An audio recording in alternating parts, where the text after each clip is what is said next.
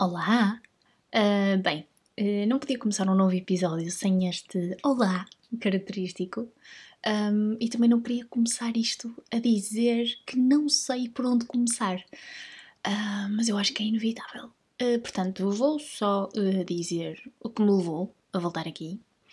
E então, como tudo na vida, há uma fase de negação, raiva, depressão, e pronto, depois existe uma, uma fase de aceitação.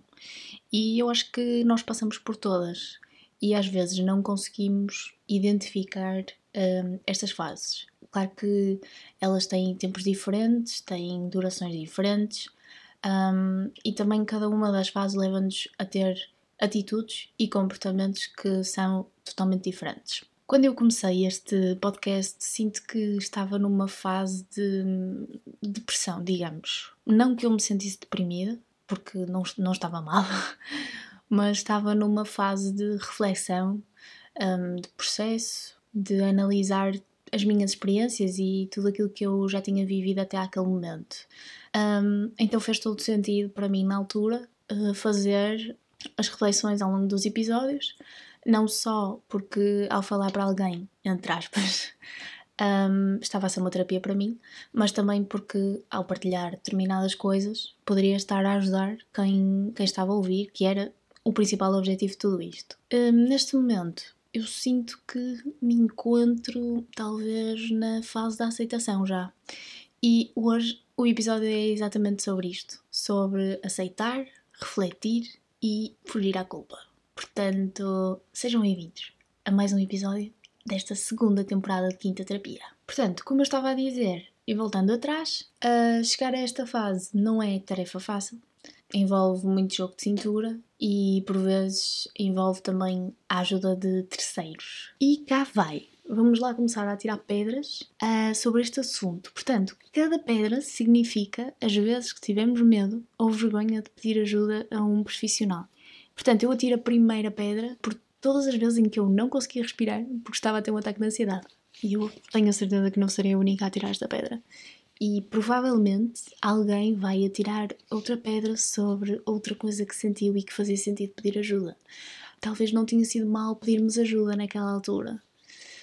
E bem, entretanto, já toda a gente atirou uma pedrinha por causa de uma coisa e outra pedrinha por causa de outra coisa e já temos todos um monte de pedras que nos impede de ver para a frente e por isso vamos só assumir que teria sido muito melhor irmos pela prevenção do que temos de lidar com todas estas emoções ao rubro. E pronto, e vou aproveitar este momento, sim, porque eu sou totalmente pela prevenção, só que não, tipo, não sou mesmo, é vamos só pensar em demasia e depois resolvemos. Aliás, eu acho que vocês já sabem isso, não é? Porque eu estou sempre a pensar em tudo. Portanto, entretanto, já me perdi, já não sei o que é que eu ia dizer, como sempre. Portanto, num, num ano, um ano e meio, nada mudou, como podem ver. E também não deixei de dizer, portanto, acabei de me aperceber agora. Pronto, vou aproveitar para um, partilhar agora que durante este ano, 2021, uh, eh, frequentei um curso de coaching psicológico e frequentei também meia dúzia de consultas de psicologia. Hum, aliás, não chegaram a ser meia dúzia sequer. Um, mas pronto, isto é uma novidade para muita gente. E neste momento vocês estão todos a pensar de certeza porque é que uma pessoa de psicologia foi pedir ajuda a uma psicóloga. Epá, isto é quase como se vocês pedissem, vocês, tendo em conta o vosso curso, pedissem ajuda a alguém que é do vosso curso também. Portanto, é quase como se fosse uma segunda opinião, não é? Porque, tendo em conta o panorama, eu não estava pá, não estava mal, uh, fui mesmo por uma questão de prevenção também, fui por uma questão de, de ter alguém para falar e alguém que não me conhecesse, principalmente isso. Que fosse uma coisa totalmente natural e que eu pudesse falar à vontade e sem ter que pensar que aquela pessoa me estava a julgar por, por aquilo que eu estava a dizer e por aqueles pensamentos que eu estava a ter naquele momento ou que tinha tido até aquele momento. Fui pedir ajuda precisamente por isso, por saber que os psicólogos também são seres humanos também sentem, também precisam de ajuda. E estas consultas, para mim, serviram essencialmente para desenvolvimento pessoal. Basicamente, eu estava a sentir que já nem na cozinha me salvava da minha ansiedade, também porque de escape passou a negócio. e estava a sentir que precisava de perceber o que é que me prendia e o que é que não me estava a deixar ir para a frente. Portanto, tudo começou com o coaching, uh, com o coaching psicológico, e para experimentarmos nos outros, entre aspas, temos de experimentar em nós também. Então, uma vez, numa das aulas, a Lourdes pediu-nos para fazermos uma análise SWOT de nós próprios e deu-nos alguns minutos e perguntou depois se gostaríamos de partilhar as respostas. Obviamente que eu não queria partilhar nada, longe de mim partilhar qualquer coisa que seja uh, e muito menos partilhar toda a autossabotagem que eu tinha colocado ali uh, nas minhas fraquezas e ameaças. Mas ao mesmo tempo senti que tinha de o fazer e disse-lhe que, pronto, não, não gostava de falhar. E isto já não é novo para vocês. E lembro perfeitamente que ela me perguntou: então, e qual é que é o conceito de falha para ti? Epá, eu, eu não sei se vocês estão a perceber, mas eu fiquei em pânico. Tipo, como assim conceito de falha? Então, não sabemos todos o que é que é uma falha? Espera, se eu não sei o que é que é uma falha, será que eu estou a falhar? E posso-vos dizer que durante meses pensei sobre isso. E tipo, sobre o que é que era o raio do conceito de falha. E porque é que tudo, para mim, me levava a sentir que eu estava a falhar e a sentir culpa por falhar. Portanto, continuo meio desequilibrada, ou ainda mais, por já não saber o que caraças era a falha. Um, e numa conversa com uma amiga sobre as nossas vidas, ela recomendou-me alguém para falar sobre todas estas coisas. Inicialmente disse que não queria, que não fazia sentido eu estar a ir a uma psicóloga quando eu devia saber resolver-me sozinha, até porque sempre o fiz, ou pelo menos tinha feito até ali. Uh, mas depois dei por mim a pensar que fazia zero sentido eu estar a pensar que não devia ir quando eu queria falar com alguém que não me julgasse, como eu disse há pouco, mas que, mas que também me ajudasse a chegar a uma versão melhor daquilo que eu era naquele momento. E posso-vos dizer que foi a melhor decisão que eu já tomei na minha vida. E eu não tomo muito boas decisões, portanto, pá, foi um grande achado. Uh, a este assunto, ainda posso acrescentar que de todas as vezes que eu saí daquele consultório, que não foram meia dúzia, como eu disse há pouco, foram cinco vezes, uh, eu senti-me totalmente destruída e acabadinha de levar uma grande tareia. Vocês não estão a perceber. Porque assim, vocês já pensam muito. Estão sempre a pensar sobre tudo e tudo é questionável. E de repente vem alguém e diz: Daniela, pensaste sobre isto? E eu fiquei: Oh meu Deus, eu nunca tinha pensado sobre isto. Então arranjamos mais uma coisa para pensar. Portanto, não, não era fácil.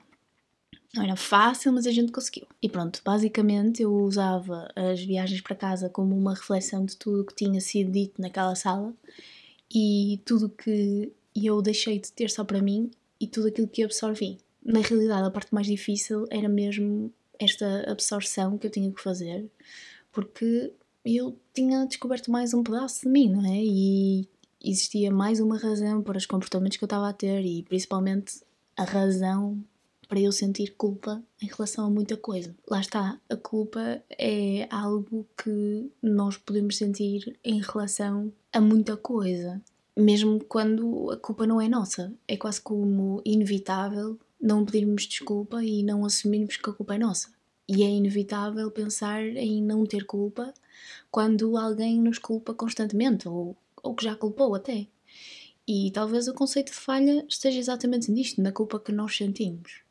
Resumidamente, quando discutimos com alguém, sentimos culpa por aquilo estar a acontecer e sentimos que falhamos com aquela pessoa, porque podemos estar a magoá-la, um, também quando discutimos com alguém e essa pessoa só diz ai, tu fizeste isto, e isto, e isto, e mais isto, sentimos uma culpa que é inevitável, porque ao que parece, a culpa é inteiramente nossa e mais uma vez nós falhamos com a outra pessoa.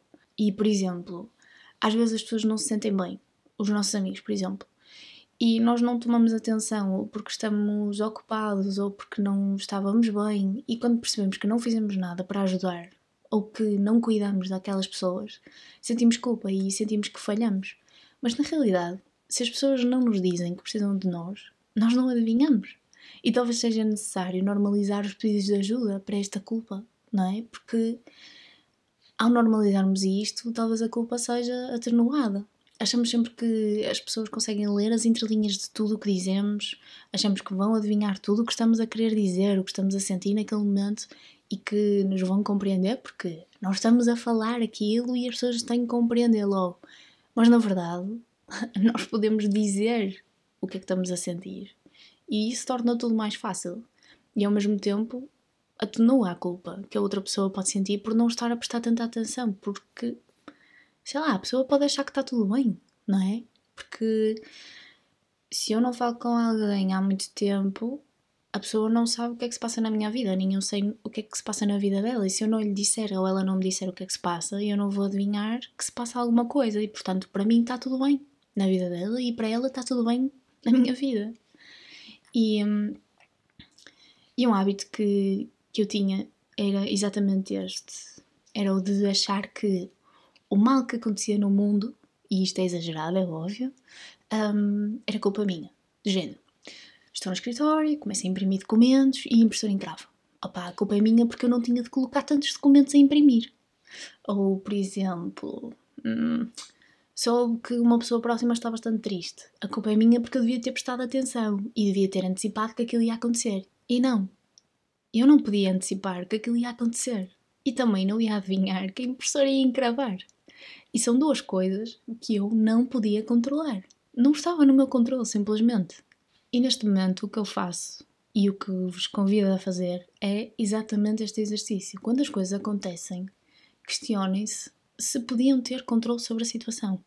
Aquilo podia ser diferente em quê? A pessoa podia ficar bastante triste, mesmo que eu estivesse lá todos os dias com ela. E a impressora podia ter encravado, mesmo que eu só tivesse mandado imprimir uma folha.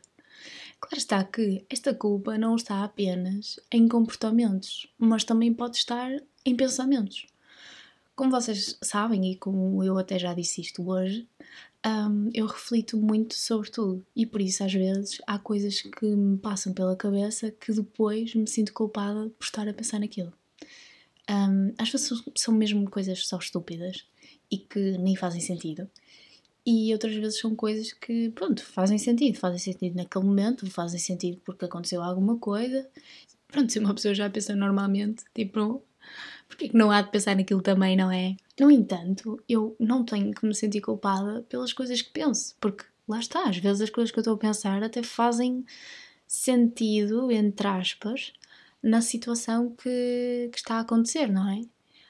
Um, e pronto, eu comecei a fazer uma coisa que ajudou bastante a normalizar os pensamentos. E mais uma vez eu convido-os a fazer isto, uh, que é façam acordos com os vossos amigos. O acordo é que não há pensamentos estúpidos e tudo é válido ser pensado. E depois contem este pensamento à outra pessoa. Liguem à outra pessoa. E quem diz amigos diz namorados, pais, whatever, desde que façam e cumpram. Porque o feedback que vocês têm do outro lado é bastante bom porque vocês sentem que é normal terem aqueles pensamentos, a outra pessoa também tem, vocês podem ajudar a outra pessoa e a outra pessoa também vos ajuda.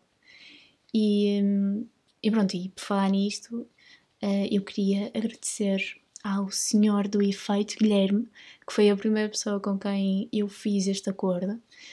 Um, e que pronto, é uma coisa que nós já aguentamos há bastante tempo, é uma coisa que resulta bastante bem porque lá está, somos, somos duas pessoas, somos dois amigos que às vezes tinham, tinham pensamentos que não faziam sentido, mas o facto de partilharmos um com o outro faz com que os pensamentos sejam. Um, pronto, uma pessoa pensa, ok, tens razão, isto não faz realmente sentido, tipo, não sei porque é que estou a pensar nisto. E pronto, e está tudo bem. O facto de nós podermos dizer a alguém que estamos a ter aquele pensamento é bom percebem? Um, e em suma, um, eu não queria estar a dar muito mais continuidade a este episódio porque acho que o tema da culpa é, é algo que pode ser enquadrado noutras variantes e em muitas outras coisas. O sentirmos culpa, o alguém fazer-nos sentir esta culpa também. E portanto acho que posso deixar isto para um novo episódio. e, um, e pronto, acho que por mais inevitável que seja sentirmos culpa em determinadas coisas, podemos tentar atenuá-la, porque já bastam as vezes em que sentimos culpa por sermos realmente culpados. E, e pronto, e queria terminar este episódio com um agradecimento à pessoa que me fez voltar a fazer isto e que pede, tal como eu, uma normalização dos comportamentos obsessivo-compulsivos, porque assim, eu acho que não há problema em pormos as facas todas no mesmo sítio dos talheres e os garfos com os garfos. Assim como não há problema existir uma ordem para lavar a louça, tipo, eu acho que faz todo sentido na realidade. E, e pronto, vou só deixar aqui que o próximo episódio é sobre tudo o que nos rodeia e o que é tóxico. Por isso, espero que tenham gostado